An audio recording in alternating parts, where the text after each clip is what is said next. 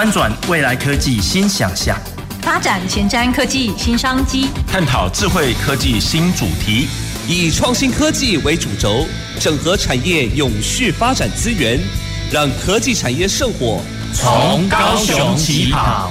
欢迎收听《南方科技城》，本节目由高雄广播电台与国立高雄科技大学产学营运处合作直播。各位听众朋友，大家晚安，大家好，欢迎收听南方科技城节目，我是今天的节目主持人罗光敏。好，那今天呢，因为刚刚我们稍早的的时候，我们的市长召开防疫记者会，那所以本节目呢就移到，我们就延后到六点正式播出。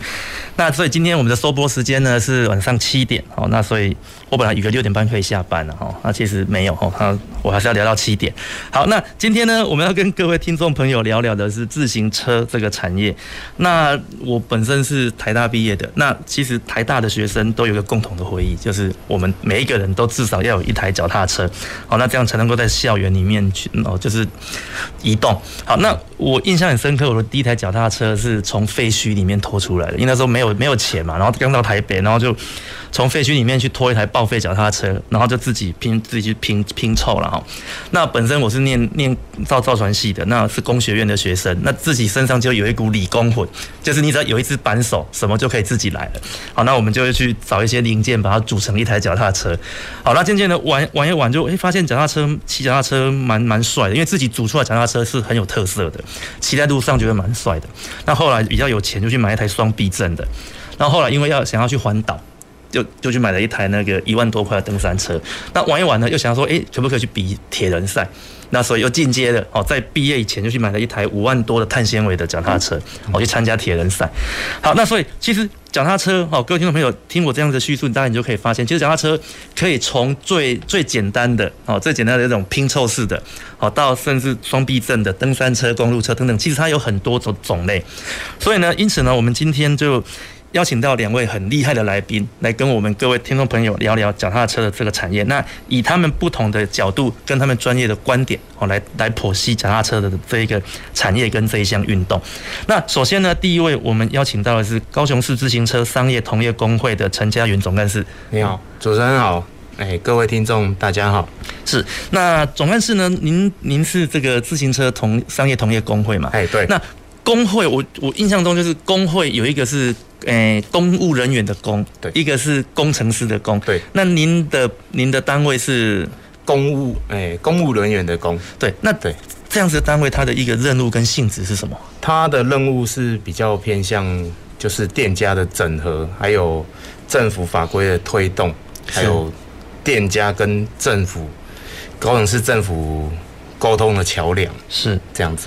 那所以呢，我们就是所有的诶、欸，怎么讲？就是脚踏车的同业都必须要加入这个组织哦。对，主诶，章程是这样是是没有错了，不过还是有大部分还是没有加入啊？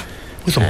因为 没有很没有很强制啊，所以大部分加入的都是一些老会员，他们从以前从辉煌的时候就开始加入到现在。OK，那到年长。不做，他才退出这样子。是是是，OK。刚刚刚刚总干事提到一个很重要的关键字，从辉煌的时候。对，我们等下后面节目会跟各位听众朋友聊聊脚踏车曾经辉煌的年代。对，所以我想，所以今天其实邀请总干事来，有一个非常重要的目的，就是来跟我们聊聊这个产业，还有我们脚踏车的一个历史。好，好，OK。那第二位我们邀请到的来宾呢，是我们，我这个名字好特别，啊他叫曹元公主阿修先生，是。哎，各位听众朋友，大家好，我是草原公主阿修。是我们的阿修先生呢，他也是我们高雄代表我们高雄市去参加全国运动会的一个选手，所以您看他的身材特别的精实。你看我这种紧身衣我是不敢穿的，对。那他他今天是唯一邀请到的来宾，第一个穿紧身衣上节目的。哦，这是你的车衣嘛？对不对？对，这是我车衣。是是，对对对。是。那因为我刚刚提到您是选手，那这边可不可以请您跟我们分享一下？因为我一直觉得。我们以前当选手啊，就是要怎么有校队啊，然后经过一系列的选拔。那脚踏车这个行业，我们很少听到有脚踏车的一个什么校队或或就是体育系或有这样一个科系。那要怎么样担任自行车的选手？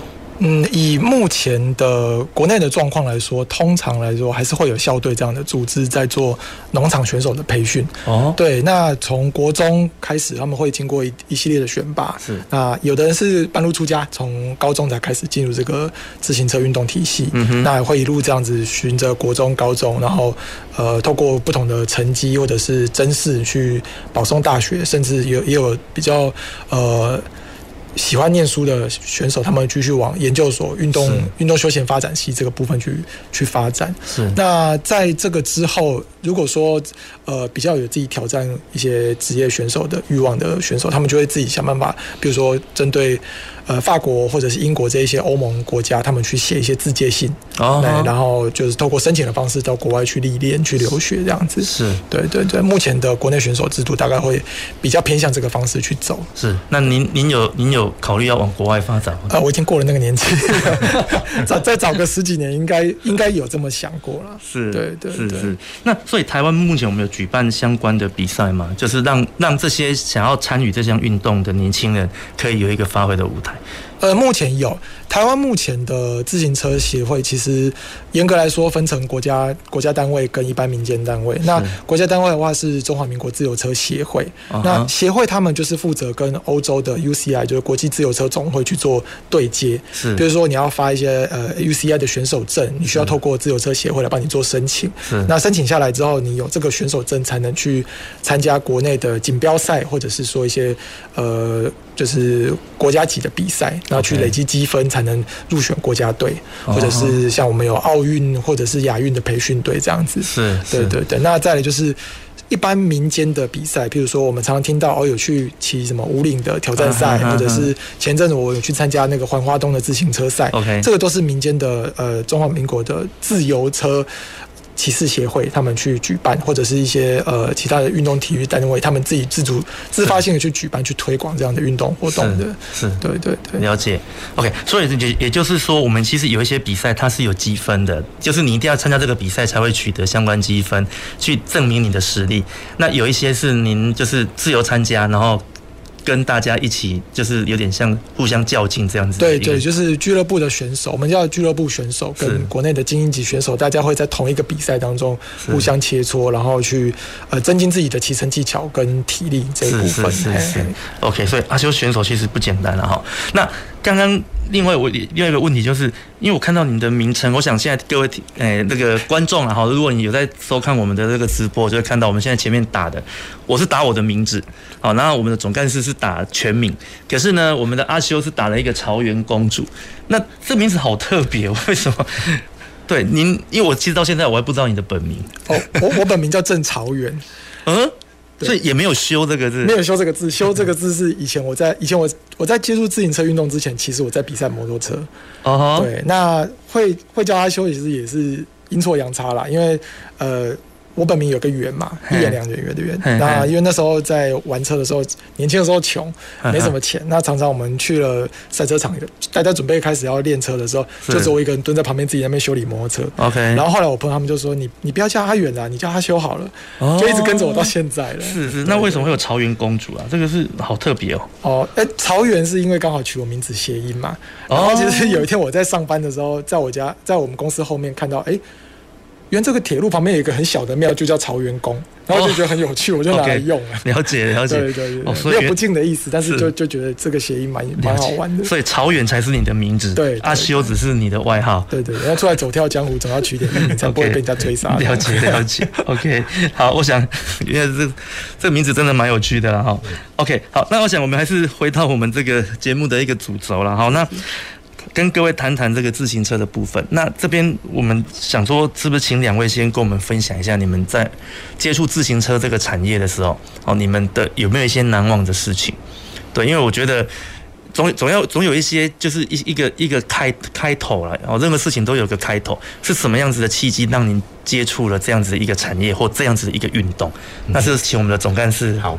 我先分享，哎、欸，我接触自行车是因为家里本身就是开自行车店，是，所以我接触自行车就是从小到大就是都是在车店生活长大，所以不得不接触自行车这这项活动，还有那个工作，是，哎，然后就从小就大概小学六年级就开始学修车，OK，就觉得比较，就慢慢的觉得蛮有趣的啦。是，然后又是家里的行业，时间上也比较好调配。是，所以就当完兵之后，哦，就开始一路一直做到现在这样子。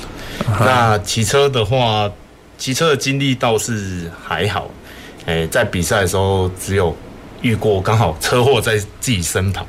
就是你可以感受得到，就是那个车祸的临场的震撼感，就是人家说你想躲你也躲不掉，是，他就在你前面撞车，是，那后面的就一直往上往前撞，是，然后就想像灾难这样子，所以你也 有东西乱喷啊，你也有撞上去？没有没有，我刚好闪掉，刚好在在我右前方撞的，是，啊，只是说刚好有朋友在，也是刚好在其中，后来我也是问他啊，你有没有办法闪？他说你那个完全没有办法闪，他就是你一撞前面一撞。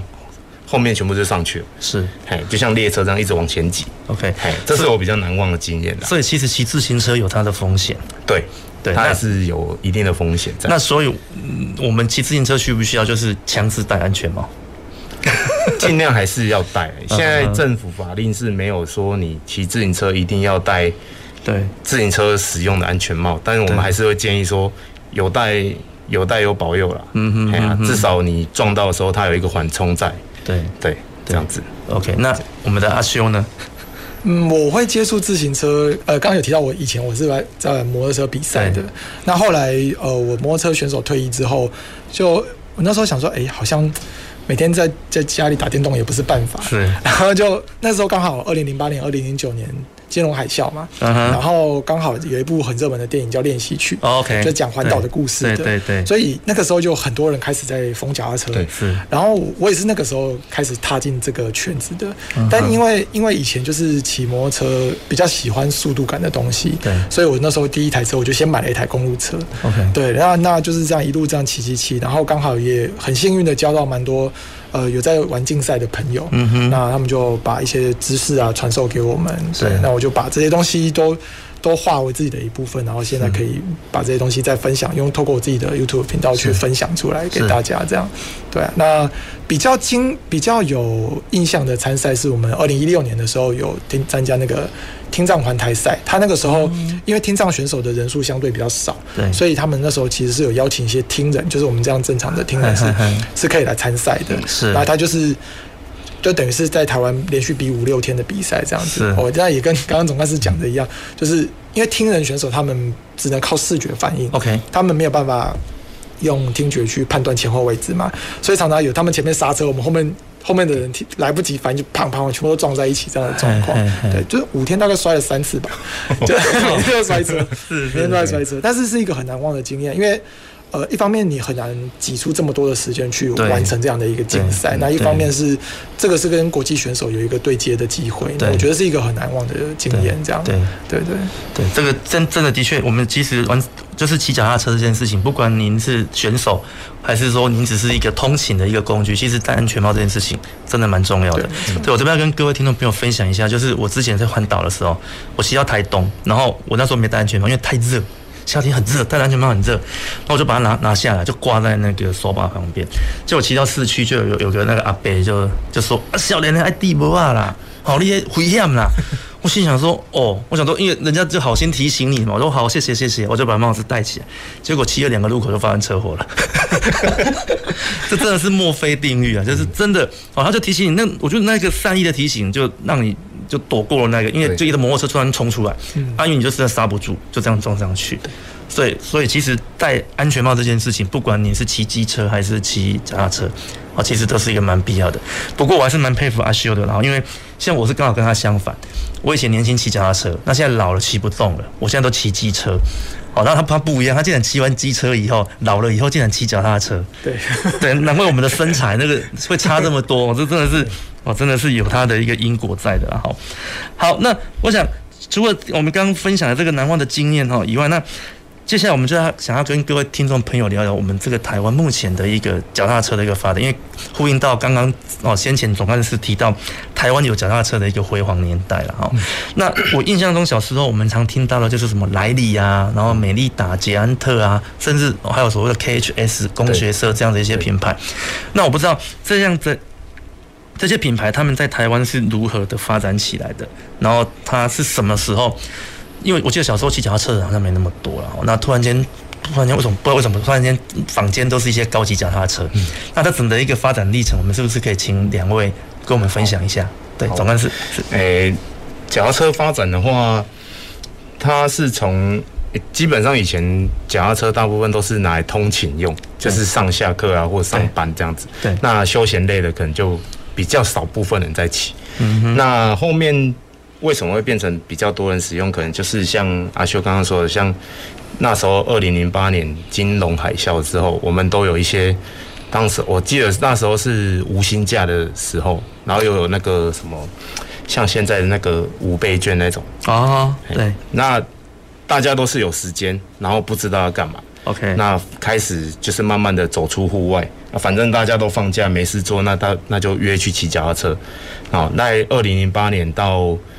二零一零年左右，那个脚踏车是供不应求，哦，几乎是你可能要订车，可能半年或者是三个月以后才会有有有车可以买。是，对，这这这个时候是比较热门的时候了。嗯，那后面就变得说啊，那海啸过了之后，就慢慢的恢复正常。是，那骑车人就会开始就慢慢变少，是，或者是转为其他活动这样子。嗯哼，是那，所以像现在防疫期间呢，我们的骑车的人口还是蛮多的，还是有渐渐有一点起来。可是最近比较热，骑的人都在晚上比较多啊。OK，都会可能会比较晚。晚出门就是可能七点过后到十点十二点左右，嗯哼，在十点左右结束这样子，那到到附近晃一晃啊，绕一绕这样子，对，对，其实热真的会影响大家骑车的意愿，对，这会有差。对，那阿修您觉得呢？呃，陈如刚刚这个总干事说的，就是其实零八零九年那个时候真的是，呃，你这讲。讲夸张一点，就是你那时候就小泽很热嘛，你在路上随便拿一个石头一丢，就有可能砸中小泽，这个 就很很夸张。那时候是真的很多。OK，对，那呃，就像我们一样，就是小泽可能没有办法满足部分骑士的速度，他可能就转往大轮径的登山车，对，然后当登山车再把它改成速度比较快的，就是光头胎，那。预算比较高的，其实他可能就直接买了公路车。是，所以其实现在的分分野分出来之后，小泽的数量在以现在来看是有比较少一点的，或者是变得很纯纯休闲、纯家庭亲子出游这种取向。那呃，追求速度的，或者是追求刺激下坡快感的，就是骑士们，他们就会往登山车啦，或者是公路车这个方向去发展。嗯、那我我自己看起来啦，其实。这个有一点十年一轮的感觉，是。对，就在一呃零八零九年，我们算一零年好了，到二零二零年这一段时间，其实到前一阵子那个那个势头好像又有再浮上来一点，哦，对对，中间是有一段时间的确是有比较下下沉，没错，对对。对对对，对，您刚讲的那个那个内容，我觉得好亲切哦。就是因为你刚刚讲的我都有买一台，因为我第一台改装的就是那个小泽，对，那骑起发现好慢哦，我只是只能就在校园里面上课通勤买买便当，嗯、那想要去骑远一点，发现小泽根本骑不到，就跟不上，对，然后就去买了一台登山车，然后发现登山车那个轮胎啊，那个巧克力胎很就骑不快，对。对，然后就就换了光头胎，哦，真的可以骑很快，都发现哎、欸、不行，越来越快了，对，快到那个你的那个脚都跟不上，这时候就去换了一台公路车。对，就是整个那个速度是这样子上来的。对对对对对对对。OK，那所以这些脚踏车，它的一个它的其实 就是您讲的，我们台湾从二零零八年那时候发展起来，那它这这十几年来，它的一个整个的材质啊，就是说我我们以前骑脚踏车就是那种铁管嘛，哦，就是铁管那种脚踏车。那目前脚踏车比较热门的，大概是属于哪一种材质啊？材质的部分可能就是以铝合金为主，啊哈，就是比较好一点的，开始就从铝合金。开始，那往其他的金属为少部分，像铝镁合金啊，那再来就是钛合金，对，再到碳纤维，对，嘿，这几种材质是目前台湾自行车上面比较主流会使用到的，是的材料，可能就是以铝合金为主，跟那个碳纤维。那什么样子的人适合金属？什么样子的人适合碳纤维？嗯，适合铝合金的部分，可能就是大概在初阶玩家，啊哈，哦，初阶玩家。那如果说有比较想要往中阶或者是高阶的自行车的诶业余业余的骑乘者的话，大部分可以就是考虑就直接买到碳纤维的的车子。是，那他那个车那么贵，碳纤维我印象中碳纤维好贵哦，它有那个价值吗？有还是有，它有它重量比较轻啊，然后它富有弹性，是，它比较不会有所谓金属疲劳的部分，是，哎，让你。那个优越感会比较好一点哦，优优越感，优越感会好一点哦。OK OK，这倒是真的，因为金属脚踏车上面其实会有看到焊道，对，那碳纤维上面是整个光滑的，对，整个一体成型，感觉起来是很棒的一种，对，就会比较漂亮一点。是是是是。那阿修你呢？你觉得脚踏车这么贵，值得吗？一台车五六万呢？我觉得五六万，其实以我们自己这样。这这一段时间这样看下来，五六万已经对我们来说是入门的一个价格。没有，你不一样哦，你有你有赞助商哦，对，我们没有。对，可是可是其实呃，像刚开始我们接触的时候，也不可能一次买五六万的车嘛。我那时候也是从大概一万多块、两万的车开始买。是，但是中间当你觉得那个性能已经不太够的时候，尤其是我们自己比较属于有在练车的选手取向，你会。比较能够清楚的分辨出这个材质，就是铝合金材质、碳纤维材质，它之间的一些骑乘起来感受的差异。甚至一样是碳纤维，它也有材料的等级之分嘛。嗯还有那个材料碳纤布的贴合的方式，然后它的一些设计。是。然后包含像近几年以前我们会把爬车架分成爬坡型车架跟空力型车架，现在这个界限其实越来越模糊了。是。那。碳纤维的优势，我觉得是就它它可以塑造出来的形状比较多，因为毕竟你金属的东西能够做的造型其实有限。对对对对对，所以碳纤维虽然五六万好像听起来很贵，但其实是有它的价值在了，是真的有它价值在。OK，您刚提到那个爬坡型跟那个那个冲刺型，对这个好专业，这个我们等下一段节目下半段再来跟您好好聊一聊。那我现在比较 concern 的一点就是说，那像这种脚踏车，如果它坏了呢，怎么办？可不可以修啊？可以还是可以修。那如果像碳碳纤维呢？碳纤维可能要交给比较专业的厂商，或者是诶、欸、市面上有在帮人家修补车架的的业主来处理。那我可是我买，如果买一台很贵，那修也很贵，那怎么办？它可不可以像车子一样，可不可以保险？保险的部分，这个。呃，保险部分目前有一些产险公司有在做这样子，所以脚踏车可以保险，可以。他他们是属于单车竞赛的保险，比如说你去参加一个活动，okay. 然后不慎遇到摔车之类的，就呃，你有保这个险，就请警察来做一些现场的拍照记录，就可以去跟保险公司做理赔申请。这样 哦，这个这个好特别，脚踏车可以保，所以一般人不不行吗？只有竞技的才可以。呃，一般好像比较没有，就是产物的部分比较少。哦、对，就是你它这个比较属于是就是财。呃，就是竞赛这一方面算是有人在做，就是你把它视为是一个你珍珍贵的一个财产，对，这样子的的概念来做保险，对，有点像汽车这样子，撞到了还是要请警警察来量来拍照这样。OK OK，了解了解。好，我想我们非常感位感谢两位来宾，那这个节目上半场跟我们的分享。那因为时间的关系，所以我们节目先进行到这边，休息一下，再回到我们南方科技城节目。走进时光隧道，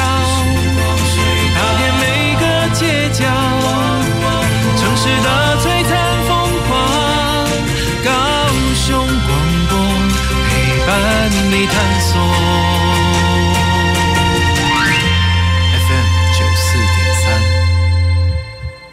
我想要半工半读，减轻家里经济负担。那老师介绍你参加高中产学携手专班，实习每月有薪资，全时读书无薪资时，教育部提供跟实习期间相等五千元奖助学金。好棒哦！表现良好，毕业就成为正式员工，可以到科大进修，兼顾就学及就业。怎么参加呢？上网搜寻产学携手合作计划资讯网，来看哪些学校有办理专班吧。以上广告是由教育部提供。哎，老伴儿啊，啊，我们被套牢的塔位能卖掉了。听说只要再买骨灰罐和生前契约，就有人要买哦。哎呀，千万别信，塔位跟生前契约不是拿来投资的，我们当初就不该买啊。新闻都在报，说什么帮忙卖塔位，要你再买其他商品，其实都卖不掉，还骗你多花钱。哎呦，还好有你提醒，不然我连老本都要被骗走了。以上广告由内政部提供。听众朋友，大家好，我是陈建伟。登革热是一种社区病，病媒蚊对于叮咬对象并没有选择性。一旦有登革热病毒进入社区，而且有病媒蚊滋生源的环境，就有登革热流行的可能。所以大家平时要做好病媒蚊滋生源的清除工作，了解登革热的症状，发病时及早就医，早期诊断，适当治疗，避免再被病媒蚊叮咬，就可以减少登革热再传播。您现在收听的是最关心你的高雄广播电台 FM 九四点三 AM 一零八九。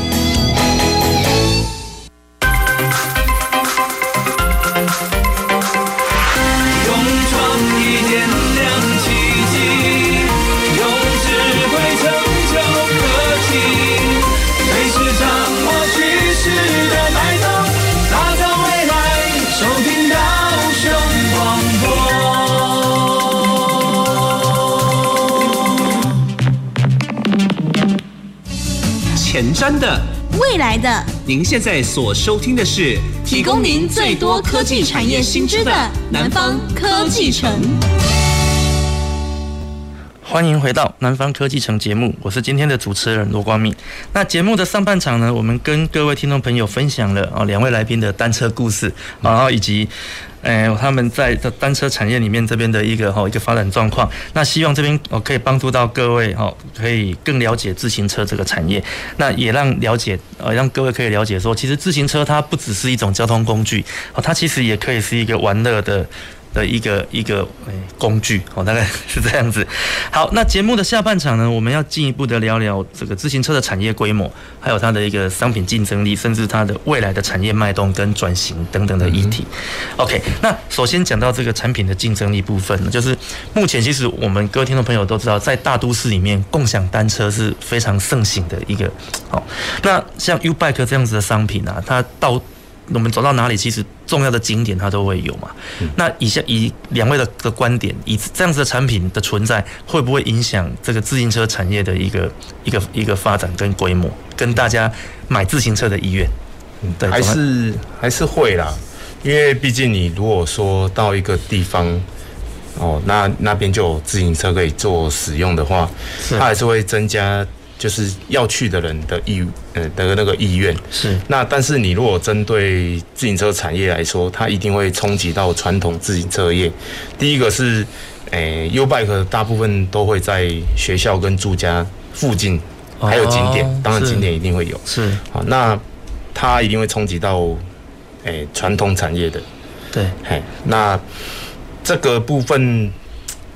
它一定会影响到我要不要买车哦？你是不是说，我骑脚踏车上课只要五分钟，那又刚好前面五分钟不用钱，你就可以骑，你就可以骑 YouBike 去 去上课，有道理。很多应该是说，现在高雄市的店家，不管是不是高雄自己高雄市以外，也都是这样子。其实它越便利，那对于产业的冲击就会越大。对，嘿。可是，可是 YouBike 它一个一次的量采购要这么多，其实也是自行车的的制造商应该还是会赚到钱吧？还是会啦，可是就变得店家的部分你就会少赚到钱，因为它就会回归到到最上游那边去。我只是生产的部分，我会我会接到很多单，是。可是，在最后最底下使用的时候，是同一个公司在赚钱。哦，这这会有差异，但我们店家的话就会有。就会有冲击到，对。哦，学生不骑车了，那他骑他骑 YouBike，OK，嘿，那这个部分就变得，就店家你可能要怎怎么去转型，是，或者是改变你的行销模式，是，那怎么去做解决方式？有时候也是要看政府的部分有没有有没有可以有帮助到是。店家的，是是。回馈回回来到店家，是，只是说，诶、欸。自行车的活动可以多办一些，是那那要不要骑自己的车，那就无所谓这样子。对对对，OK。那阿修，您的看你的看法呢？呃，我补述一下刚才呃总干事这边的意思，就是呃目前我们不管是呃高雄的 YouBike 或者是其他地区的 YouBike 都是走。就是发包制度嘛，是就是说我我承承包了这个 YouBike 的体系之后，从生产制造到维修都是同一个公司在处理。是。那刚刚总干事有提到，就是说我们在一般的店家维修上的确会受到冲击，这个这个是没错的。但如果以单纯举办自行车活动这个面向来看的话，呃。因为运动人口其实应该说自行车运动在台湾这个市场相对的还是属于小小众，嗯、我们不比打篮球、打棒球这么这么的夯。对，那如果单纯以运动这个角度来看的话，因为它毕竟是一个器材门槛比较高的东西，就算你买三千块的脚踏车，对，还是比你跑步只要一双鞋子一千块来的来的贵。是那。在这样的前提之下，你要去单纯以办活动来来推动这个的话，我我自己看啊，我是觉得，哎，这个人口数会比较相对比较受限，反而应该用呃，比如说我们用一个通勤的概念，因为其实小踏车最主要的目的就是拿来移动跟通勤嘛，对对，对啊。那如果说哎。你骑的那种 U bike 只有三段变速，甚至没有变速，你觉得很不好骑。对。可是你有想，你有想要跟三五好友一起哦，我们去骑个寿山，需要爬个坡。那当然，你骑 U bike 不一定上得去。可是如果你骑比较多段变速脚踏车，你就有机会骑上去。是。对啊，那我觉得以这个方式来看的话，其实应该是由店家去向消费者呃推广说，诶，你骑 U bike 可能骑不上去的地方，你换了一台。比较多变速的脚踏车，你就上得去了，可以到到了许多你本来到不了的地方。对，那再来就是说，U-Bike 因为是租赁制嘛，对，你等于是你用悠游卡或一卡通向 U-Bike 的公司承租这台脚踏车，可是你不会没事把它载到外县市去骑。但现在很多是呃自己家庭的车上就有装汽车架，我爸爸妈妈带着小朋友到外地一起去骑车。对，那那个地方如果刚好又没有 U-Bike 可以租的话。以亲子旅游来说，当然还是要自己的车。其实可以往这个面向去推广这样子的一个运动的模式。是，对我我是比较倾向这样子的模式去做推广。OK OK，对。那那像如果我今天是一一般的民众，那我去参加这些刚总算是所谓的单车活动，嗯、我可不可以骑 U bike 去就好？欸、简单轻松的休闲应该是可以，有的还是有啦。对，就是亲子的活动的，对那一种的还是有可以就是。你其实可以骑自己的车，也可以用 U bike 做骑乘，那个都可以。是，是那我看上次有一个蛮厉害的，他骑 U bike 骑到武陵。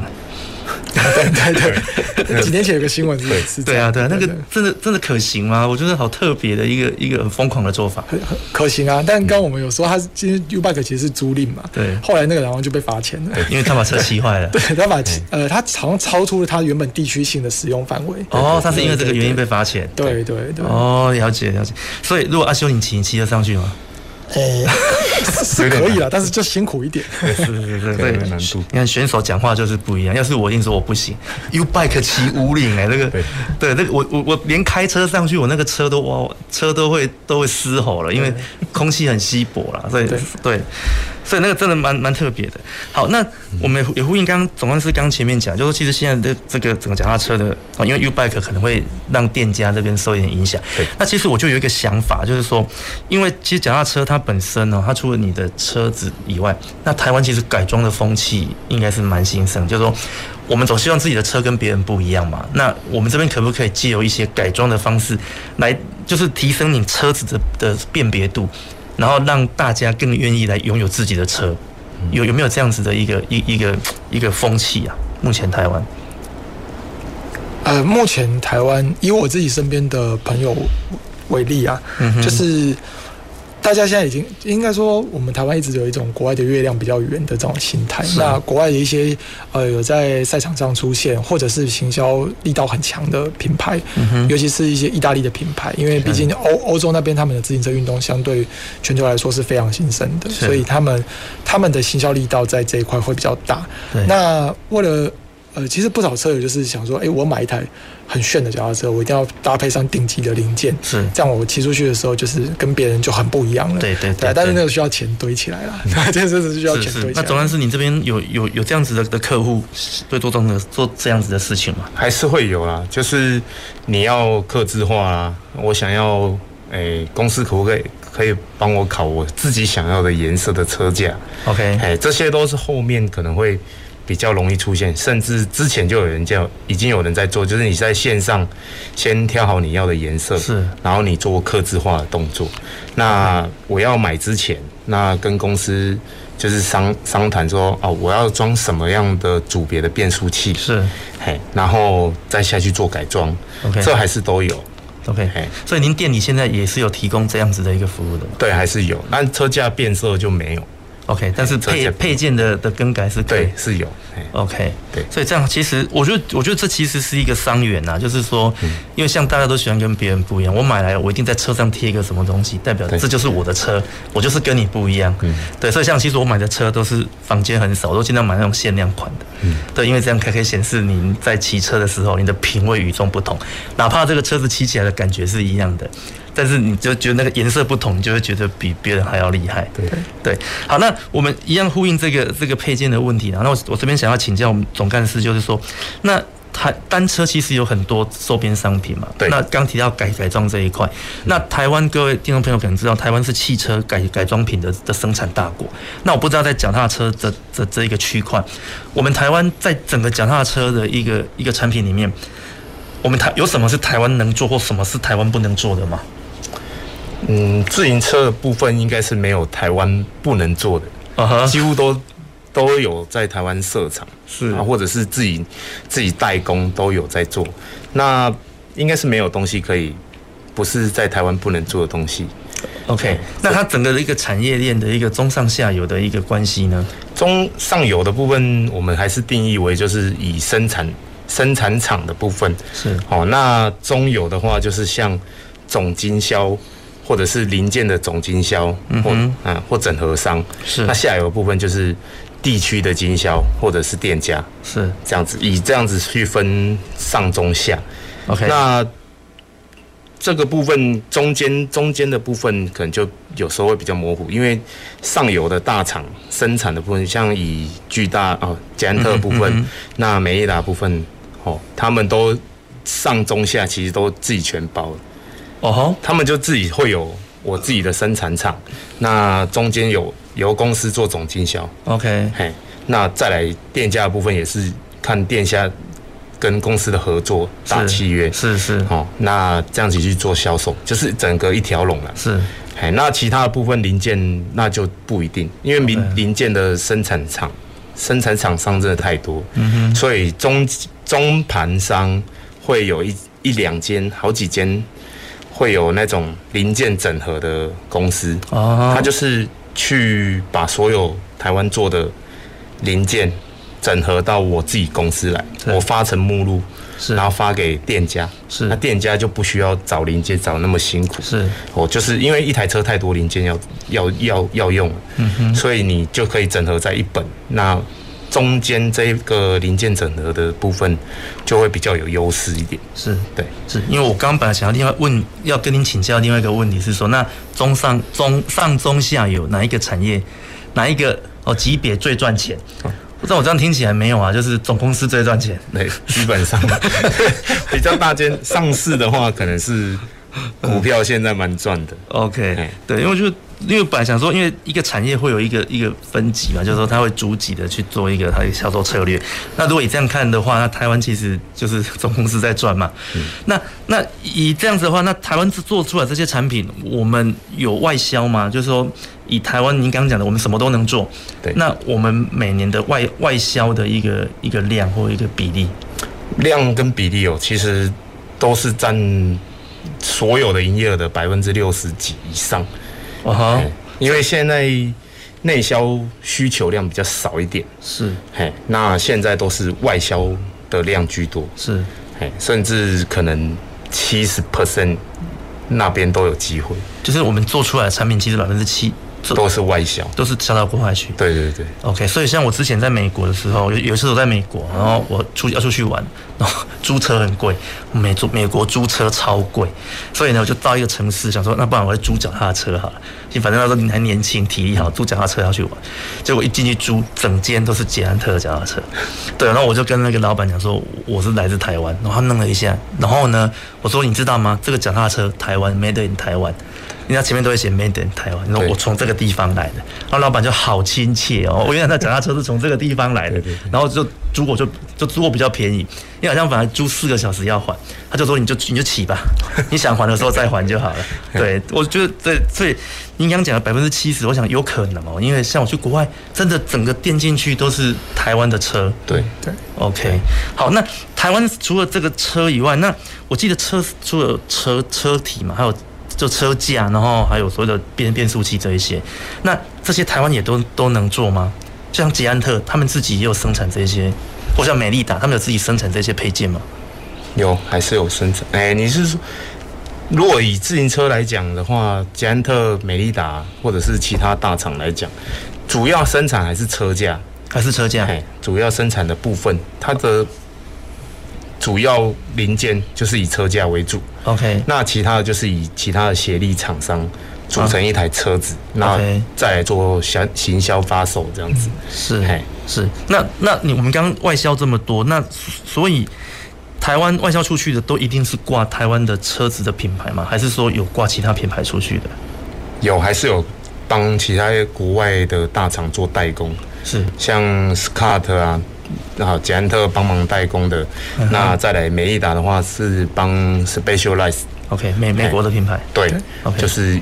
以比较知名的话，大概就是这这两个我们比较听得到的东西，是比较听得到的品牌啊。是，那像有像有一个很有名的品牌叫做可乐果 Conaco，嗯、那这个台湾，我我我印象中啊，台湾好像有帮 Conaco 这个品牌做代工。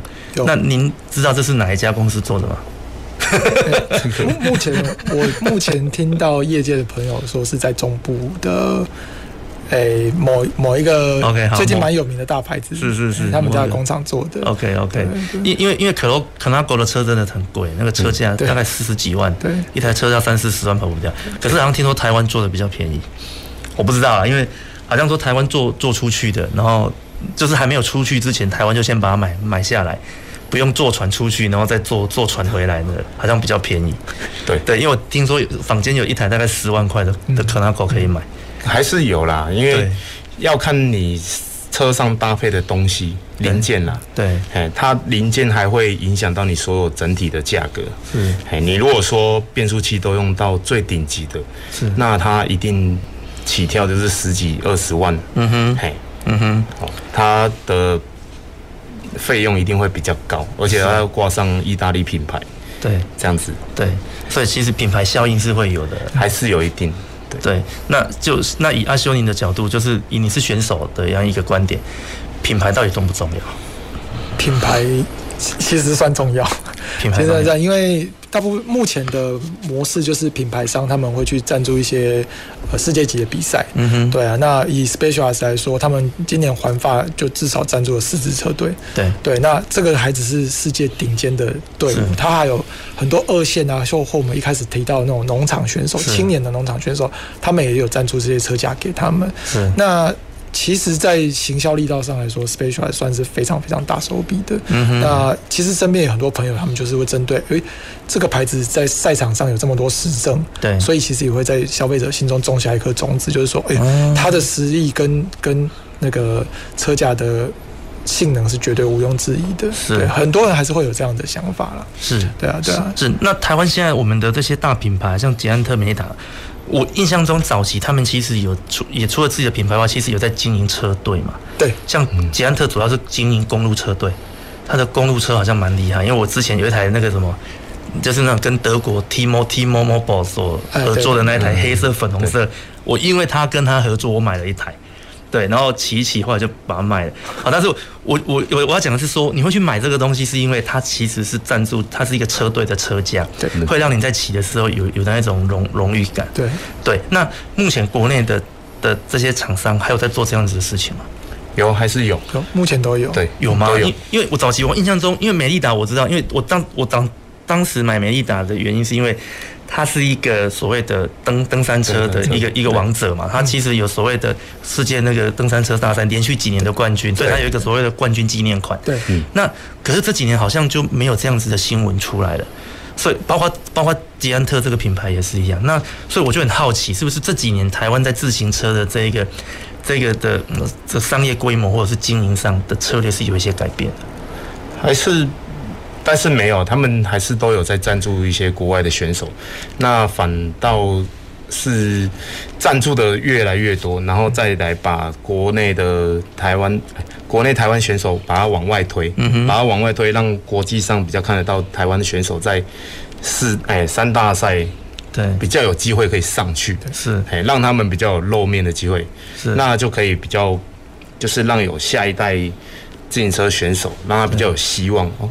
是，其实国内还是有职业的，只是说你要把它推到更上去的舞台，那还是要以车厂的赞助为主。是，那你到了那个程度的话，上面的人下来，那你下面的就可以直。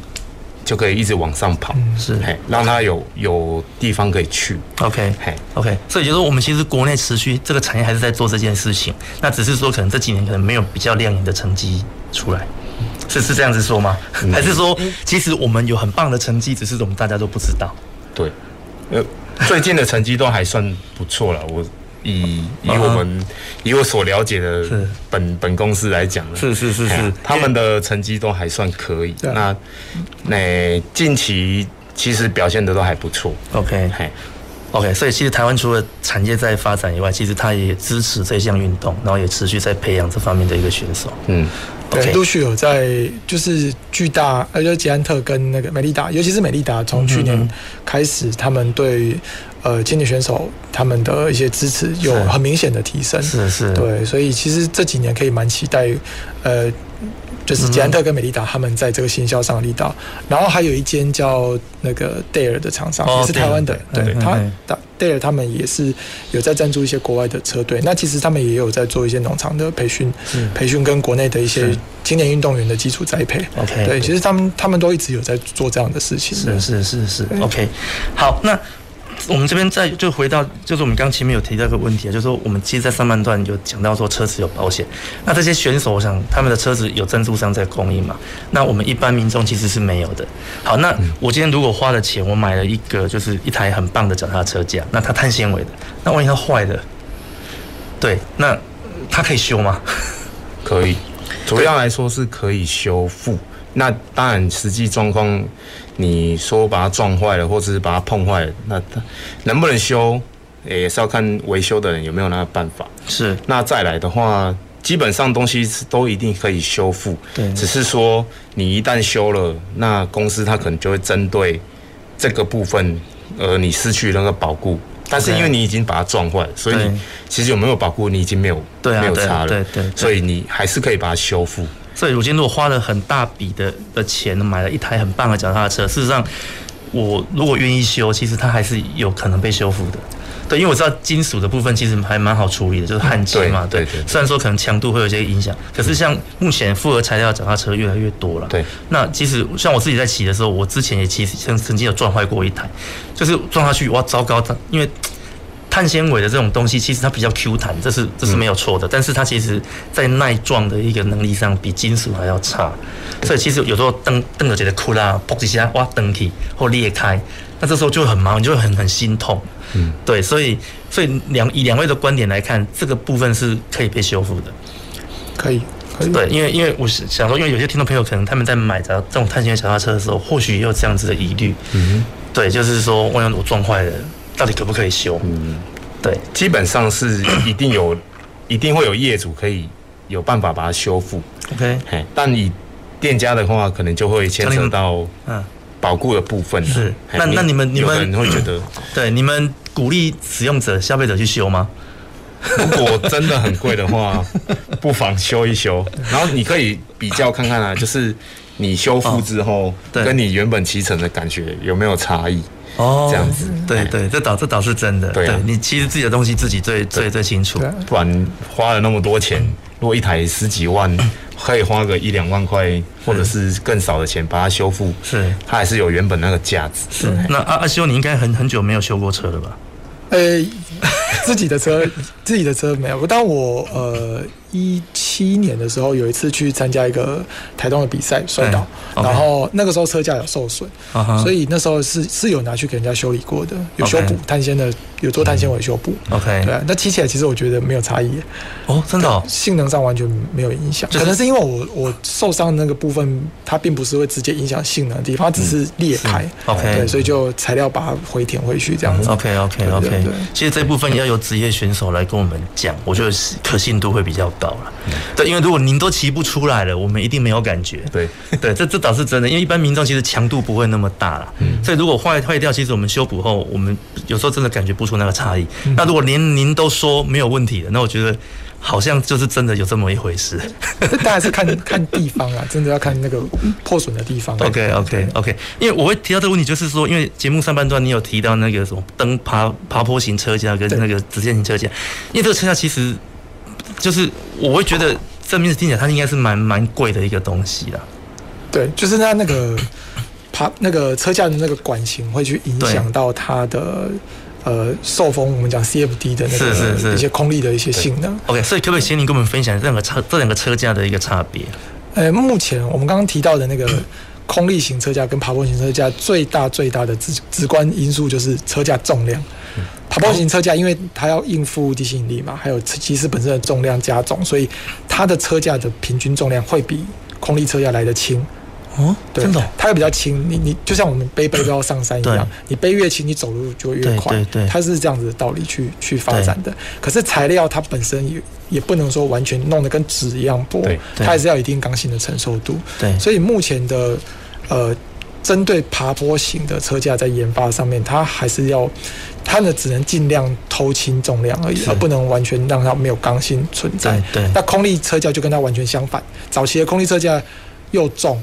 然后管型又做得很大，可是重重不就骑不快了吗？对，可是因为他们的诉求比较属于是平路或者是很缓很缓的那个上下坡，很缓，就是你其实骑在上面你不会发现你是在爬坡的。哦，对，那它是利用管型去去截断那个正面迎风的面积，是是是，对对对，有一点。